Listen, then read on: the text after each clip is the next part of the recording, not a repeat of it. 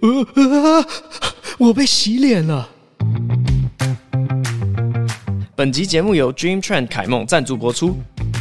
Dream Trend 凯梦是一个台湾品牌，大家可能听过 K 法尼，听过果酸护发，但你知道它还有保养品吗？由柯震东代言，皮肤科医师成分认证的原生肌底氨基酸洗面乳。凯梦原生肌底氨基酸洗面乳是我追求的至高境界，它与专业医师群联合开发，最佳氨基酸比例百分之二十七。并选择三重有机且生物分解的界面活性剂，同时达到与肌肤贴近的 pH 五点五亲肤弱酸配方，温和洁净，不过度刺激，是不是听起来跟我的笑话一样啊？稍微带点酸性，但又不会过度刺激。凯梦原生肌底氨基酸洗面乳是含有两种不同氨基酸成分的双氨基酸洗面乳，它有着不增添肌肤麻烦的氨基酸界面活性剂，以及洗脸时、洗脸后提升舒适度的氨基酸保养成分。啊，多美好的世界！没有麻烦又很舒服。Dream Trend 凯梦推出多项皮肤保养品，仍强调回归源头，从基础清洁开始。原生肌理氨基酸洗面乳全成分严选，添加成分有着 EcoCert 有机验证和 Halal 清真认证，以百分之三十五植物萃取加上每毫升高达百分之十五的保湿成分，全方位兼顾保湿、调理、提亮，是一款不论肤质、性别、年龄都适合的洗面乳。点选下方活动网址，单瓶只要四百八十元，现在三瓶更优惠，一共一千一百七十元，现折两百七。新会员首购再折三十元，以及一点抵一元的红利回馈，满千还有超商免运优惠。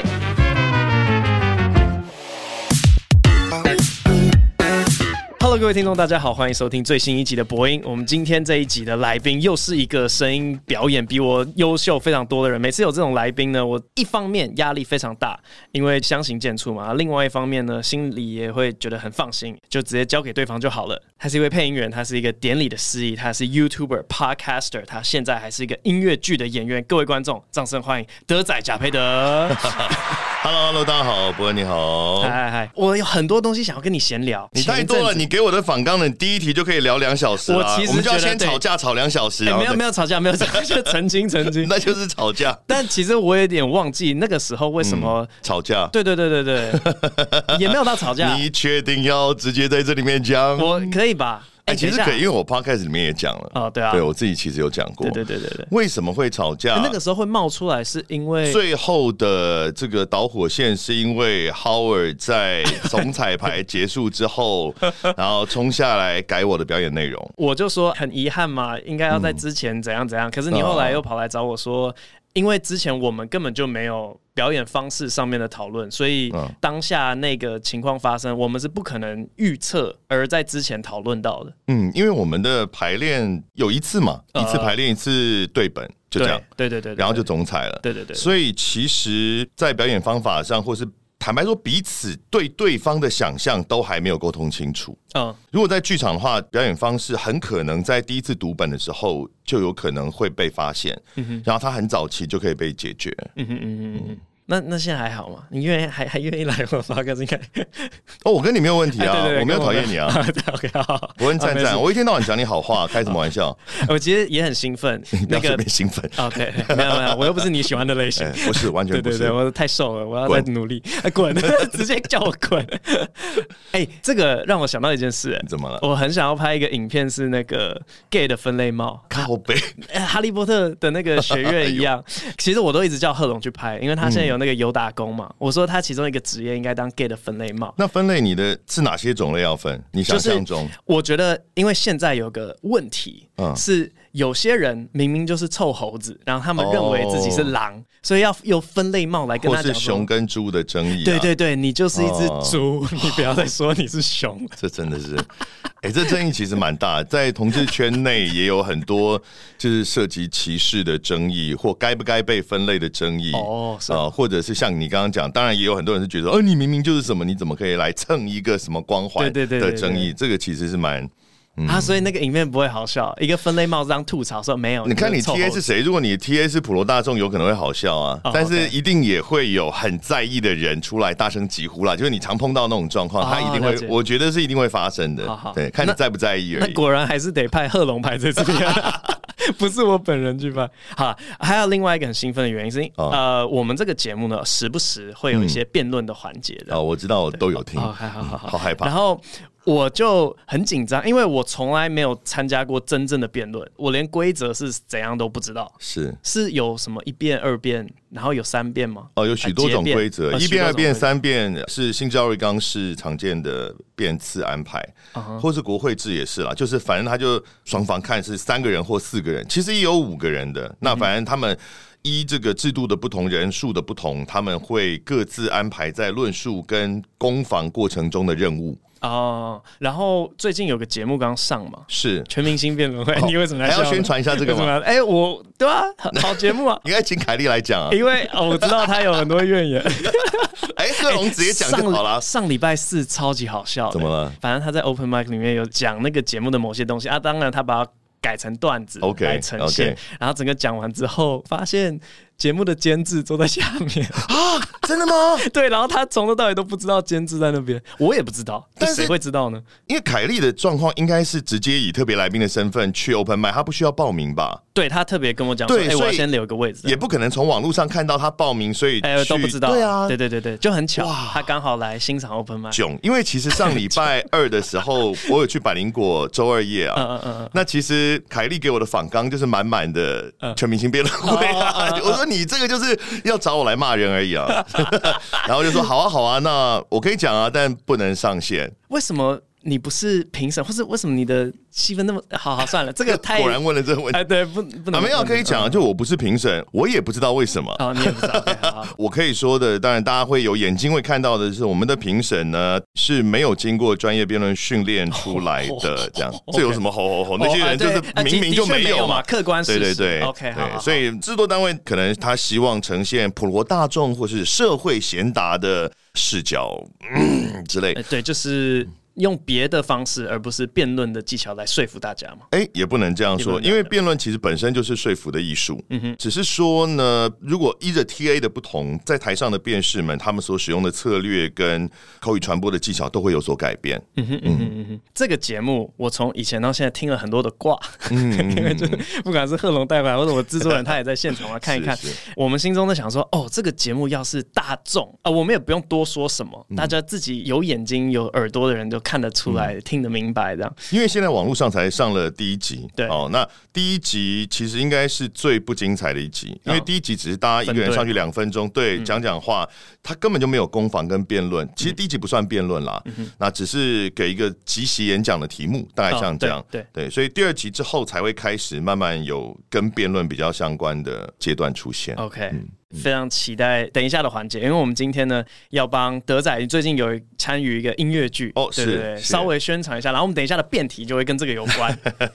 好，我最近是在七月二十二号到七月三十号，在台中国家歌剧院中剧院有一个叫做 Next to Normal 近乎正常的百老汇英文摇滚音乐剧的演出，它是全英文演出，全英文演出。对，对这个戏呢，它二零零八年的时候在 Up Broadway 开始演，然后它是史上第八个得到普利兹戏剧奖。嗯哼，嗯哼，普利兹一般都是听新闻奖比较多。OK，哦，文学有，但戏剧奖它也有，因为它是面向不只是音乐剧，而且以剧本为主要的考量嘛，所以大部分都是现代戏剧得到比较多，音乐剧相对较少。这个 Next to Normal 上一个得到普利兹戏剧奖的就是 Rent 吉屋出租，下一个就是 Hamilton。哦，从这个你就有对对对，他的剧本的等级哦，就可以保证有这种水准。其实很限定，因为只有两个周末。我自己是觉得哇，一定要把握这个机会去看。只有六场，只有在台中。如果卖的很好，有有办法一直加演下去吗？希望啊！如果卖的很好，当然制作人也是想要赚钱的，所以他应该就会努力的想要去安排其他地方的场次了。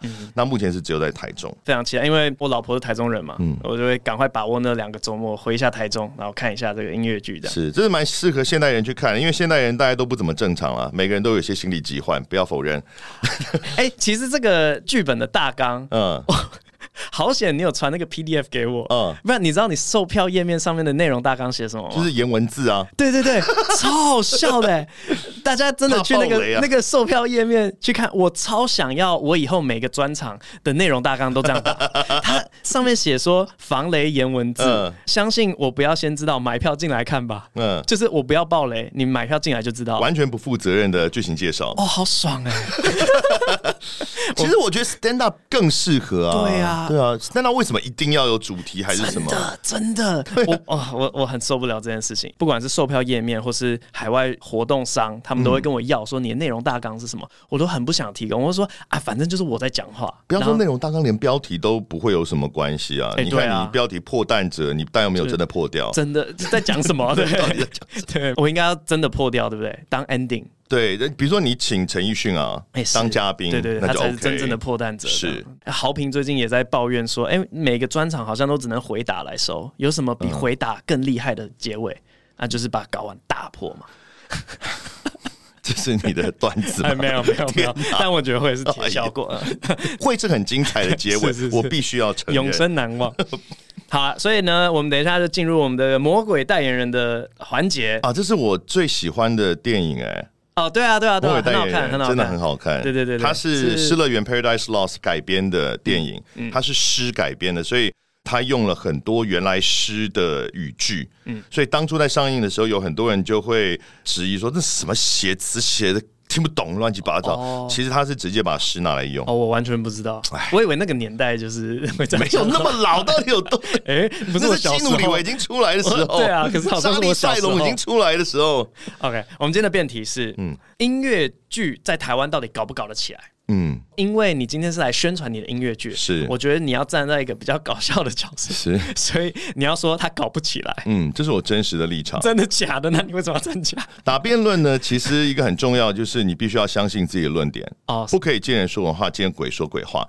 但是为什么一个人在不同持方都可以相信自己的论点的原因，是因为这也是辩论的一个核心的概念，就是人自有其极限，本来就有太多我们不知道的事情。会影响我们的判断，所以第一件事要学的就是谦虚，就是无知。所以当你认真的准备一个题目之后，照理来说，它应该其实是很容易改变你对一件事情的看法，因为你本来的理解其实真的太少。真的，我之前有一集讲那个十八岁公民权嘛，嗯、然后那时候要站的立场就是十八岁就是乖乖待在家里，不要出来投票。哦，然后我发现做功课做到后来，真的有点被洗脑成超保守。说对啊，你们这些人出来投票干什么呢？对啊，资讯的影响其实很强，而且你是你原来可能没有得到这些资讯啊，他都会慢慢的去形塑一个新的价值观出来。我也是昨天晚上稍微有准备一下，因为昨天曾博恩才跟我讲说要辩论，见鬼了。然后我是昨天讲完之后，我说：“哎呦，我要 我要支持音乐剧。”我其实也不太了解，大家做一下功课的。我也是准备准备之后就觉得说：“哦，干音乐剧真的完蛋了啦！” 真的假的？好，好，那你先。真的哦，好好好，开始哦。好。嗨，大家好。那我们今天这个辩论的题目叫做“音乐剧在台湾搞不起来”啊、呃，不要觉得这个题目听起来很烂，是曾博文想的。好，音乐剧在台湾搞不起来。第一件事，我们先来定义一下啊，这个题目到底要讨论什么？好，音乐剧。我方提出的定义是，它要专指西方音乐剧，它的配器跟表演方法都来自于西方的表演脉络。排除什么呢？当然就排除我们的传统戏曲，像歌仔戏跟京剧哦。那在语义的使用上面，我们在台湾讲音乐剧，绝对不会有人想到是杨丽花歌仔戏哦。所以虽然它也有歌舞戏的元素，但我们今天在讨论上排除以西方音乐剧为讨论的标的。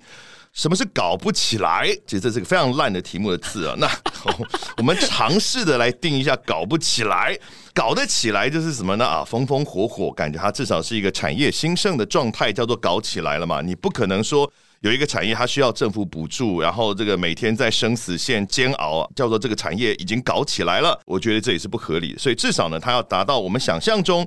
一个成功的音乐剧产业成熟国家的市场跟产业规模，那可能是英国、法国、美国、日本、韩国，其实亚洲也有比较成功的例子了。那我们必须要达到一定程度的成功的范例的这样的产业规模，才叫做搞得起来。再来就是要符合一个现实限地原则，就是我们今天讨论必须要在现状底下的资源、技术跟历史发展可以合理想象未来。能够发展到的一个一定的时间跟空间的范围内，你不能说哦，三百年后中华民国会统一中国，那时候我们就有很大的市场，所以就搞得起来了啊。三百年后可能 AI 都已经统治人类了，这是一个很难合理去想象未来的产业现况的哦，所以必须符合现实现地现地原则。综上所述呢，在这样的定义底下，今天的正方跟反方所负的举证责任，我必须要跟大家证明的是，西方音乐剧的剧种在台湾，它必须在在可预测的未来、合理预测的未来，能够达到音乐剧产业成熟国家的市场与规模。相对的，伯恩待会儿就必须要证明，在台湾西方音乐剧这种剧种，它能够在可预测的未来达到如英美日法韩之类的国家的产业规模。好。所以辩论可以这样子哦，先定说，哎，对手应该要讲什么？可以，可以啊。然后对手可以不理你，直接去讲他原本准备的。通常是这样，通常是第一个执行的人会去做这件事。就是以奥瑞冈式辩论来说，因为有及时执行的阶段。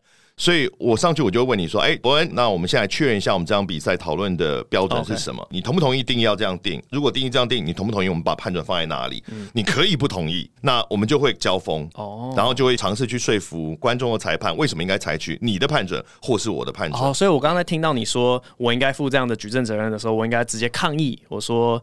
哎，因为台湾的人口跟市场规模就是比其他国家小那么的多，所以我们今天讨论这一题，应该限说在台湾里面，音乐剧相较于其他的表演类型是比较搞得起来的，而不应该讨论台湾跟其他国家相比这样子。有可能，但是讲法可以更直接，就是啊，刚刚对方没有提到的定义，我方有一点不同意，就是关于市场规模这件事，因为每个国家市场规模差异本来就很大哈。比如说以中国大陆来说，它有十四亿的人口，或是印度现在已经超过它，如果要到这样的市场规模，你要等同市场规模才叫做搞得起来的话，嗯嗯，那世界上可以搞得起来的不会超过五个国家，我们根本就不用讨论。不要说台湾了，那像日本都不见得算搞得起来。嗯嗯嗯嗯嗯，就是直接反对这个定义。所以，比如说我们可能可以这个，比如说我不确定，但比如说是以从业人员的薪资吗？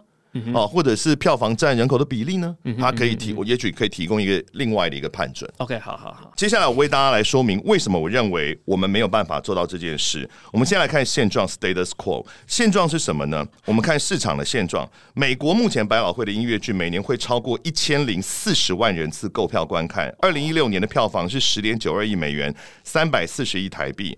然后每部戏的制作成本平均在九百到一千两百万美金之间。台台湾目前的现状是什么呢？二零二二年台湾音乐剧的场次两百四十四场，总票房一点三亿，大概是美国的三百分之一，可能都不见得有到。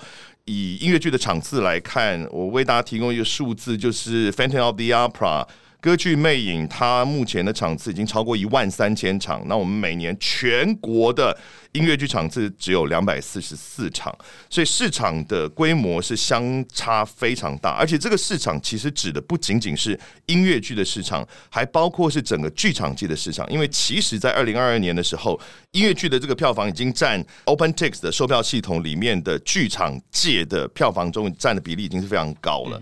哦，但我们的整个剧场的票房就是很少，这当然跟我们整体市场很小有关。哦，那这个整体市场指的是。一方面，我们台湾本地的市场小，而且我们的目前没有文化输出的可能性。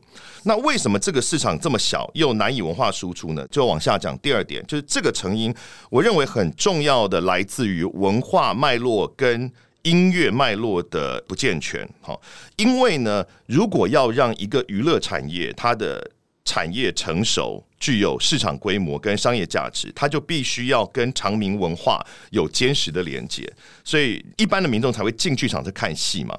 那比如说呢，在百老汇来讲，虽然我们目前一般讲音乐剧的发源大概是在一九二七年的休伯画舫玄宫，但它其实往前你可以追溯到十八世纪的民谣歌剧，十九世纪中期的轻歌剧，它其实都是常民之间在欧洲发扬，然后一直传到美国，它是一般的娱乐。哦，所以在美国，其实他们的 Broadway，它甚至不是 weekend 才去看的东西，它是每天晚上都在演出的，它就像我们看电影一样。但是在台湾，其实不具有这样的文化脉络。应该说，我们现在所理解早期的民俗戏曲表演艺术是什么？它其实是外台戏、野台戏，包含歌仔戏也好、布袋戏也好，它都是大量野台戏。其实以前曾经有过内台戏，但是很早就已经消失在台湾了。所以台湾人其实几百年来，我们都没有进剧场看戏的这样的娱乐风气的习惯。所以这样的文化脉络底下，你要改变民众的消费习惯跟文化习惯，让他把在剧场中做的表演艺术当做一个日常长明文化中的重要娱乐来源，它其实有文化脉络上的困难。再来是音乐剧，它当然以音乐为特别大众。我们今天谈的还不只是现代戏剧，我们刚刚讲的困难是连现代戏剧都很难，而音乐剧音乐很重要，可是在国外呢，所谓的西方音乐剧，它其实跟类型音乐会有很深的结合。比如说摇滚音乐剧，像 Hair 啦，像 Jesus Christ Superstar，像 Rent，然后像这个爵士音乐剧 Cabaret 啦，一九七五的 Chicago，嘻哈音乐剧近几年开始的 In the Heights，呃，纽约高地，或者是最近红的 Hamilton，它其实对于西方人来说，它是一个日常流行音乐的音乐风格转化成的一个表演形式，所以它对长明文化来说接受度很高。但是台湾呢，因为我们受是东方文化或中华文化的影响，我们的传统戏曲跟东方的音乐并没有成功的转换成现代流行音乐形式。再来就是一个结构上的问题，就是 缺乏私人剧院。好，这是结构上的问题。台湾的有钱人不喜欢盖剧院，欧美有这个文化，从贵族时代开始，有钱人就喜欢去资助艺术表演，然后盖剧院，他们都是私人的剧院。台湾呢，有钱人都在盖学校，没有人要盖剧院，所以台湾的剧院绝绝绝绝绝大部分，大概超过百分之九十九十五以上，全部都是政府单位的剧院。这个问题是产生什么呢？就是它的档期永远没有办法拉长。因为政府的剧院会有资源分配的问题，如果你一个戏给他半年都在这个剧院演，它是政府的资源，就会有人出来靠背说啊，你都是独立特定厂商，所以这是政府的困难，他必须要平均把这个档期分给大家。但是呢，一档音乐剧，我们以百老汇来讲，刚刚讲过它的制作成本平均在九千到一一千两百万美金之间，台湾其实稍好，但舞台剧一般来说也是一千二到一千五百万台币。那以百老汇的营收的规模的经验的话，如果能满座二十六周可以回收，是一个评估的基准，也就至少你要演半年。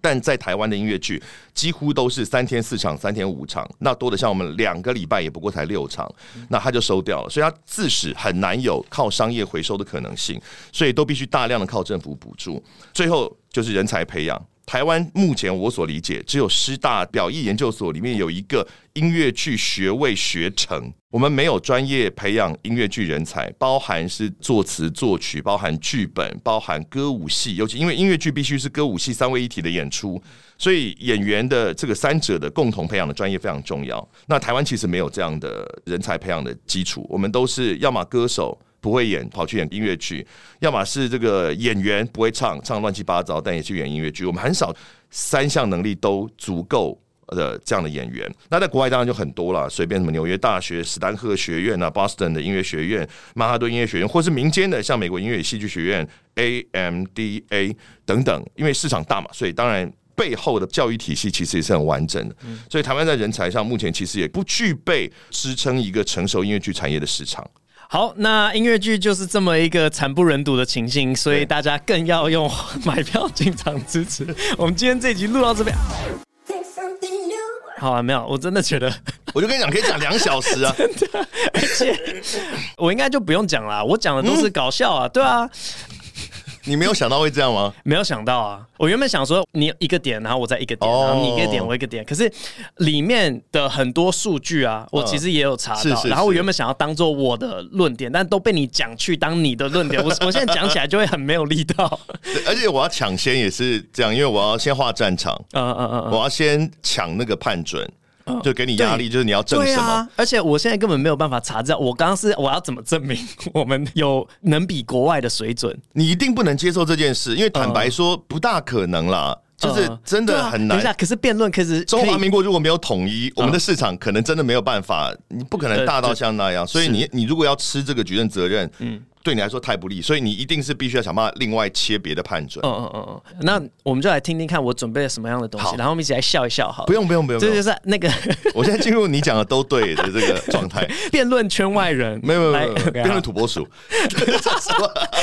等一下，他是土拨鼠吗？他是土拨鼠，他是土拨鼠，因为他一直挖洞给别人跳，所以他是土拨鼠。对哈，对哈。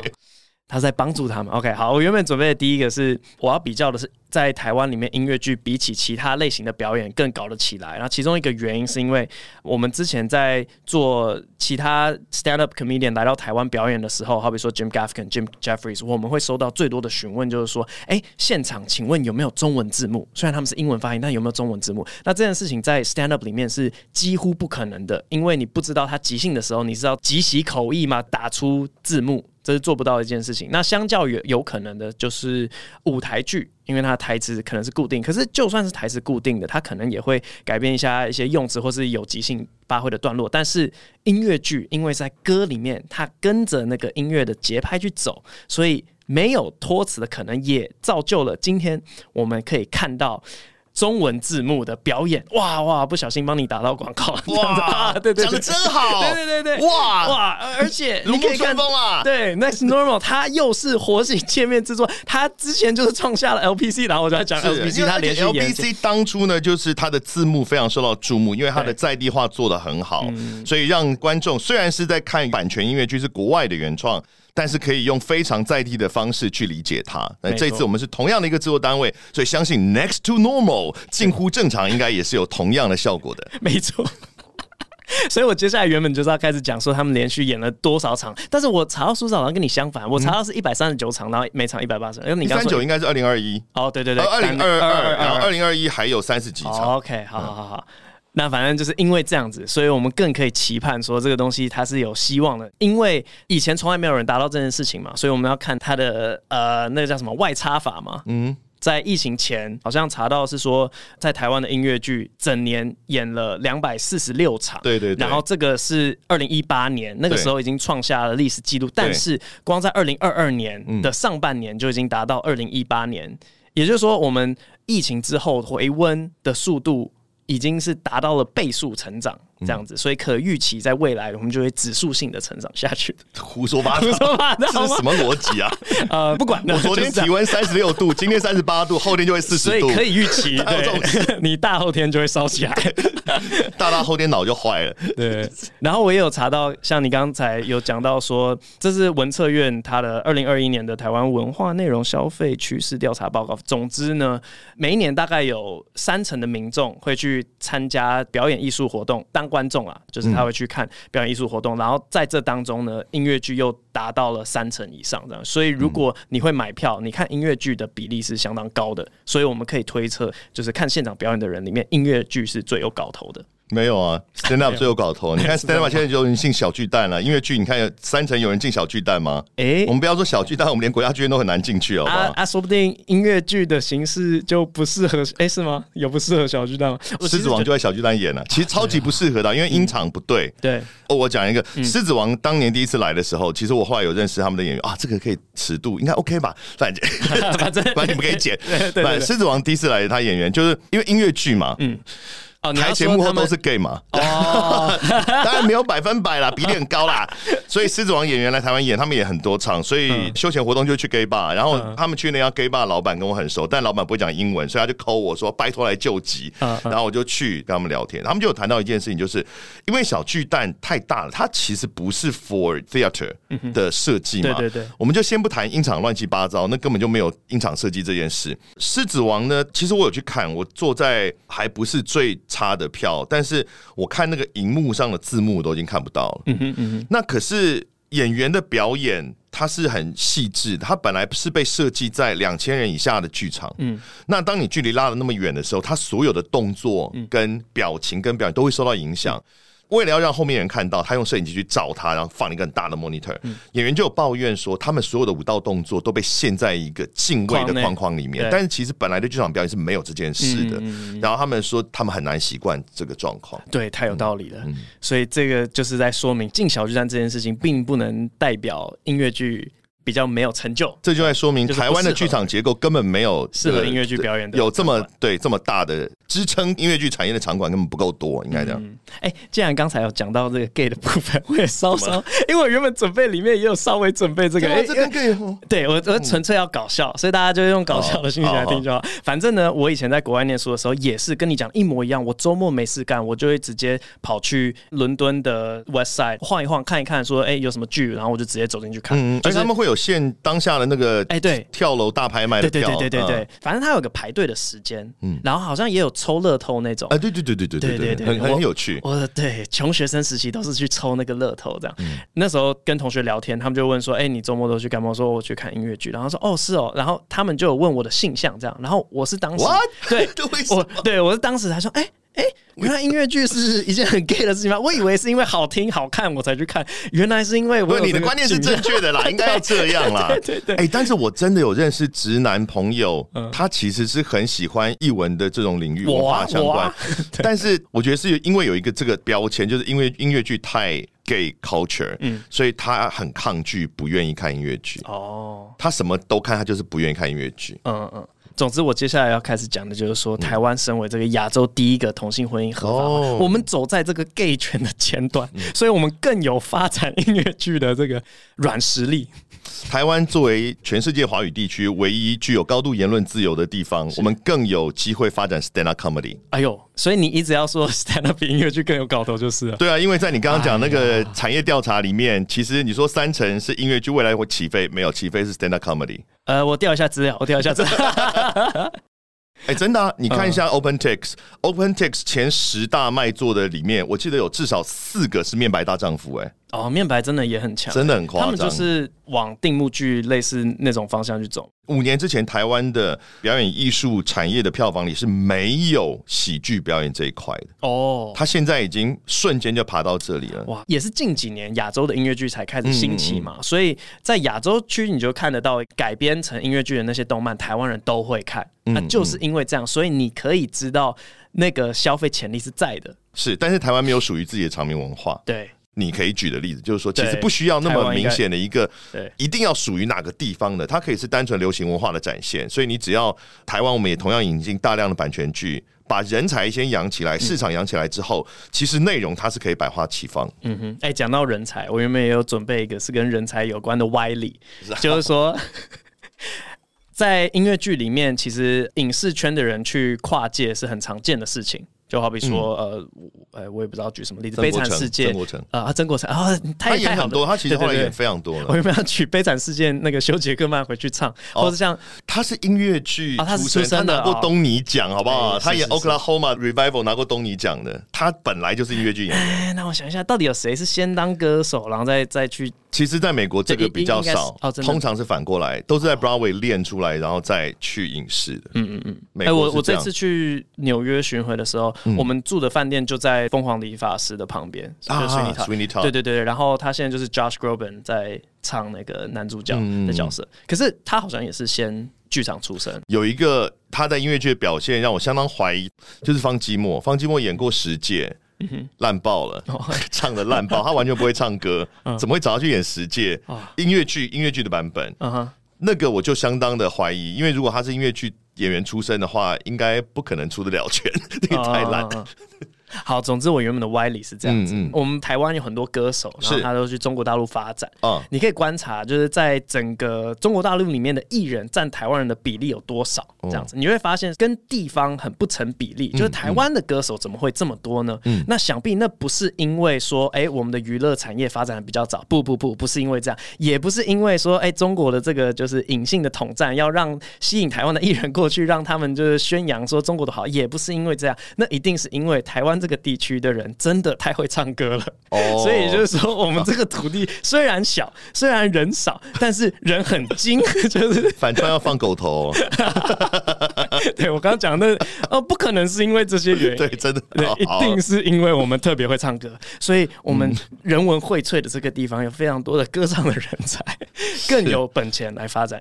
音乐剧是我们会唱歌到这个 stand up comedy 都要放歌舞表演，哦、你可以想象啊，那个都走偏了，那个、你可以想象 Bill Burr 来一段精彩的歌舞表演 之类的，那真的是逼死人。好、欸，国外有吗？就是 stand up 的 comedian 在中间来一个什么我怕练太壮之类的这种，没有，真的我我完全没听过。他们只有本来就是属于比较音乐喜剧的人，可是对他们来讲，中间串场的段子。他们比较像是我本来就要办一个音乐会或是演唱会，然后我中间的 talking talk 的好笑一点点，是反过来的，对，是比较主从关系是反过来的，对对对对对。哦，所以这也是你独创的，哎，世界独创，对对对对。所以你看台湾的这个 stand up 的产业 多么的特别。好，其实我准备的点应该是差不多了。就这样，我原本还想要讲一个搞笑，但我刚刚听说有有补助，所以就想说算了。好了，今天这集非常感谢德仔啊，没有要宣传了吗？哎，有有有有，我就是要接宣传，对 对对。好，那再次提醒大家，因为音乐剧在台湾就是这样子一个困苦的窘境呢，所以呢，我们更要拿起我们的新台币去教训他们。相当推，相当推，嗯嗯。我觉得精神疾患真的也是这个年代还蛮需要去正视的一个议题，所以黄金的阵容，然后非常优秀的剧本，非常非常期待。如果七月中下旬有在台中附近的朋友，都可以把握机会去看。那这一集非常感谢德仔，谢谢。那因为伯恩没有意外的话也会来看啦，好，所以各位伯恩的粉丝也可以来看，然后堵他，然后骚扰他，我们这个都觉得非常 OK。我知道，我们就故意不讲我是看哪一场，然后你就要每一场都买，每一场都赌。对对对，OK OK OK。好，那我们到时候见。好，谢谢。好，接下来进入 Q&A 部分。首先，第一位是 Sheena Core。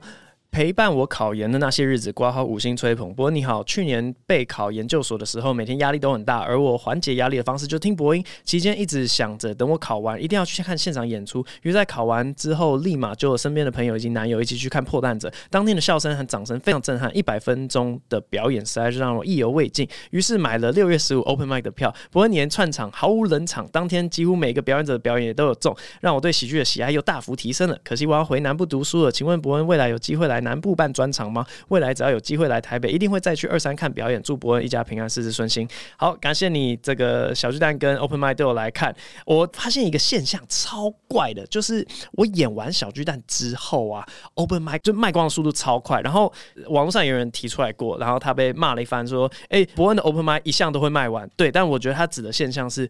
卖完的很快，因为我们通常礼拜五的零点零零分才会开始卖下周四的，然后通常会卖到礼拜一才卖完。可是最近都是周末的时候，就那样啪被扫一空，然后我就觉得很怪，为什么是专场之后才来看？专场已经气力放尽，然后你知道接下来几个礼拜根本没有段子可以讲啊，但大家都不知道为什么，以为可以在专场演完之后的 Open Mic 听到专场段子吗？不知道，傻傻的。好，题外话，能不能去南部办专场？好，这就要看你讲的南部有多南部了。因为我接下来呢就要去南半球偷宣传呢，怎么可以这样子偷宣传？人家南部很明显指的是台湾南部，呃，可是，诶、如果刚好，因为刚刚德仔宣传是七月中下旬，如果在台中的话，可以去看他的音乐剧嘛。但是如果你七月中下旬，诶、你刚好在澳洲的话。七月二十一墨尔本，七月二十三在布里斯本，然后七月二十八在雪梨。呃，我们的澳洲巡演要开始了，所以如果想要了解更多的话，其实好像去我的 IG，你就会看到各种售票链接。这算是南部的专场，有啦有啦，南部。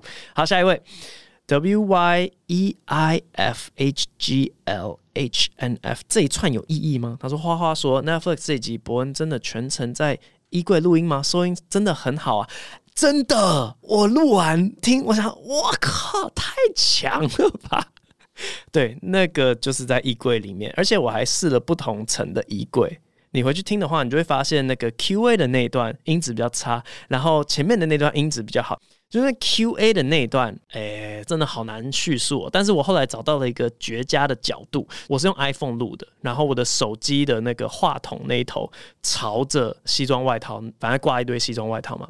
话筒那头朝着里面，然后我的头真的要埋在外套的中间讲话。可是原本 Q A Q A 是比较早录的，Q A 就是把它摆在我的袜子中间，然后我的头是向下讲话，就那音质比较差。反正我自己再实验一下下，发现衣柜这招真的很猛。然后下一位 Red 瑞德，内心巨大的疑惑。博恩你好，我从博音第一集就追了，很喜欢你清晰的思绪和发现，不管观众提出什么问题，你都愿意回答。挂号还是没有问号，所 以我这边提出一个。常年的疑惑，请问王世坚的头发法在演唱后台有打理吗？因为每次看他上电视，那乱中有序的发型和前额刘海的发量，如果他没有打理过，应该不会那么一致。但又说有梳过，好像又点点点点点问号。看他在演唱的发型和平时一样，就真的很好奇，这是不是他固定妆发，还是头发天生长这样？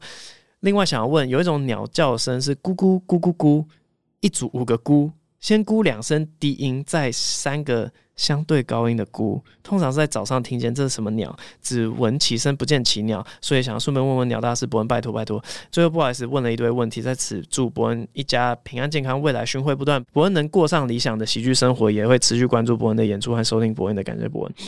好，这个王世健的头发，诶、其实你真的问到重点。好，虽然一直很不想要提演唱王世坚的事，但但这个后台的小花絮应该是无所谓的。就是王世坚有两个东西不准我们帮他打理，一个就是他的西装，一个就是他的头发，超级好笑。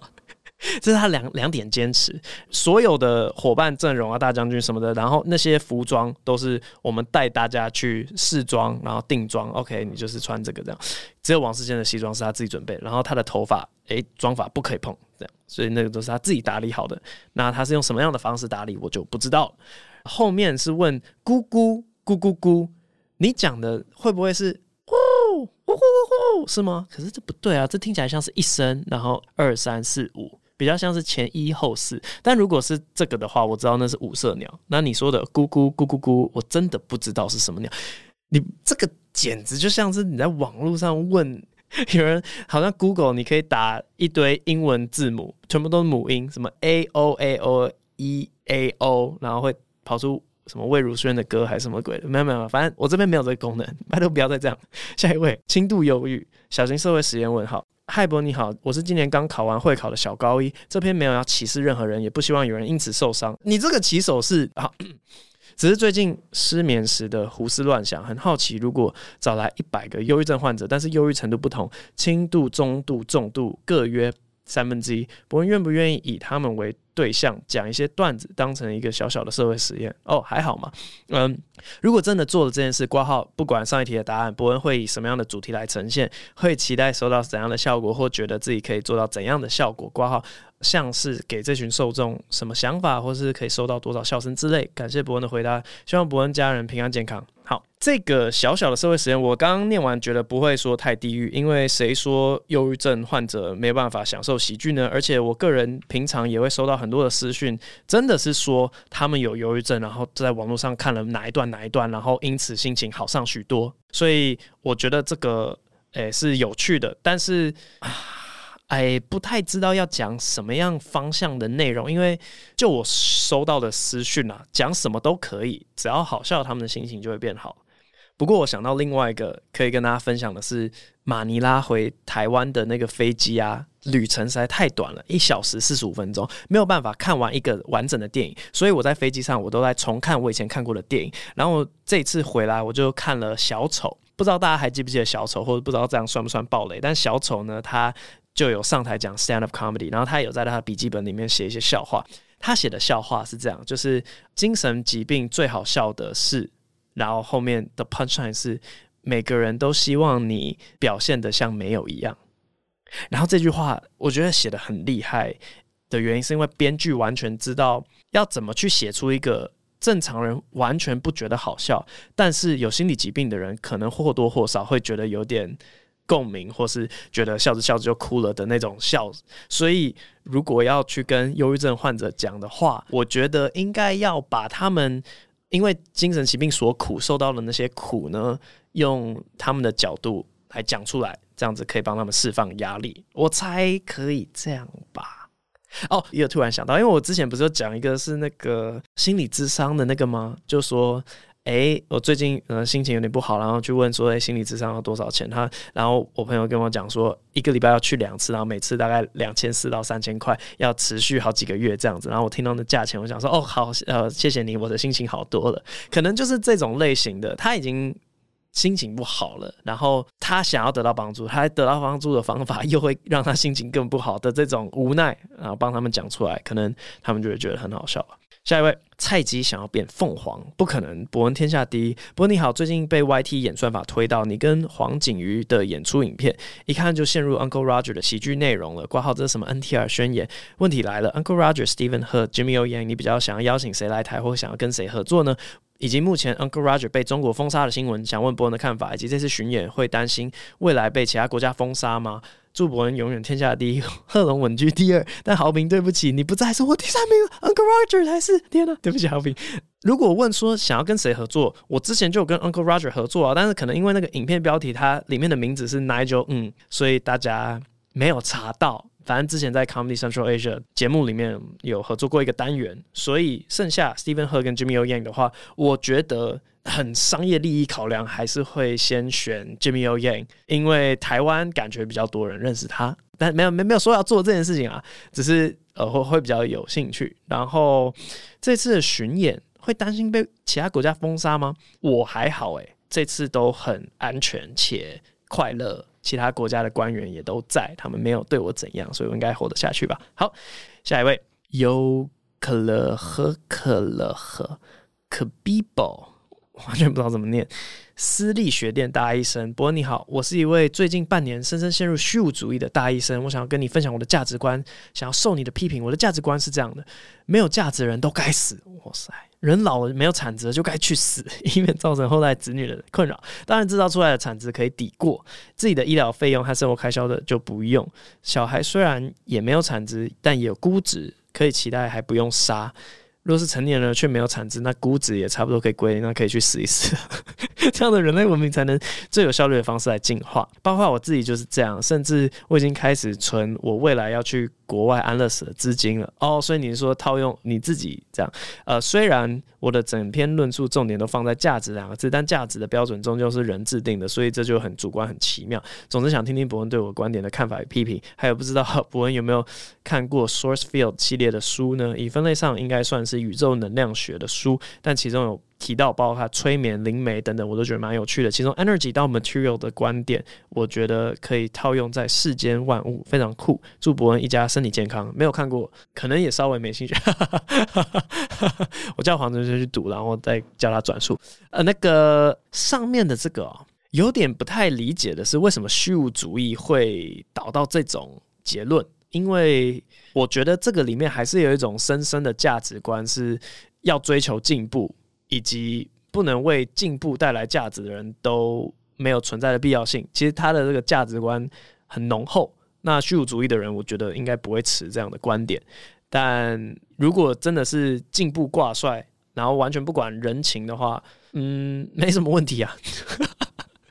不是，诶、欸，就这样。但要攻击的点，你自己也讲嘛。很难去估算什么叫做价值。假如说他没有对经济上面没有生产力，但是他很会照顾人，让其他人能够有生产力，给他们精神上面支持，那这样算有价值吗？要怎么去算出这个东西？但因为大家可能一直以来听我讲话，也知道我蛮喜欢那个嘛，功利主义的嘛，什么都换成一个数字，这样子最好去评量嘛。我们直接用数字来决胜负，所以不太想要批评这个观点怎么样了，无法实施就对了，因为人都是有感情的。下一位。好味好棒，哎、等一下，你你在我的频道，然后在称赞别的 podcast 吗？怎么看破蛋者都是史诗？Hello，伯恩，最近看到 Nigel 和 Jimmy O Yang，哇，你看又出现了，在 Nigel 的 podcast 频道讲到表演时长的话题。呃，就是演出总长的的时长，Jimmy 说他的演出会落在五七到六十一分钟，因为观众会累、注意力不集中之类的，让我想到破蛋者整场我自己的感受起来，和其他人都全神贯注，还有得到超强的 plus break 次数，就觉得真的是前无古人后来者。想问有没有和这些亚裔喜剧演员合作的机会呢？你问的问题一模一样诶，或是过往合作经验。有看到一支有点久以前的跟 Nigel 合作影片，感谢伯恩，祝伯恩一家平安顺利，身体健康。哦，你讲到这个五十七到六十一分钟，稍微做一下回馈，大家如果有空可以去查一个是。反正就四个喜剧演员在后台聊天的内容。我记得他们是要推一个 HBO 啊，叫做 HBO，然后关键字是 Talking Funny。那他是 Louis C.K.、Jerry Seinfeld、Chris Rock 跟 Ricky Gervais 他们聊天的内容。我记得里面有聊到他们一次专场喜欢讲多久，然后每个人的风格真的都不一样。可是我听到六十到九十分钟不等。的这个时间长度都有听到，所以我不觉得我是前无古人。然后另外的是关于会不会累，其实我觉得如果你去观察一般类型的拼盘，或者你回去听我在美国的那几集，一整个表演的甜蜜点。时间长度大概是一百二十分钟。如果是拼盘秀的话，那你看拼盘秀，你就一百二十分钟，你没有累的感觉，代表说这件事情是做得到的。但是中间的的缓夹是怎样的？可能主持人出来串场的时候，你有一种啊稍微放松一点点的感觉。所以，如果你可以设计你的个人专场，它休息的频率跟一个拼盘秀一样的话，理论上你也可以得到就是讲一百二十分钟没有冷场的感觉，然后观众也不会累。所以这个我也不觉得是后来者。结果这个留言被我打脸的还比较多。好，那今天的 Q&A 就到这边，我们最后进入鸟叫的部分。今天我们这集哦不太想要选鸟了，因为刚才才被贾培德吐槽说，哎、你每一集的鸟在我们这些不爱鸟的人听起来都是一样的，所以我们不选鸟叫了。我最近在想一个问题啊，就是宝可梦，假如说他们出场的时候都是叫出自己的名字的话，梦幻他是不是在耍可爱啊？因为梦幻他被丢出来讲梦幻。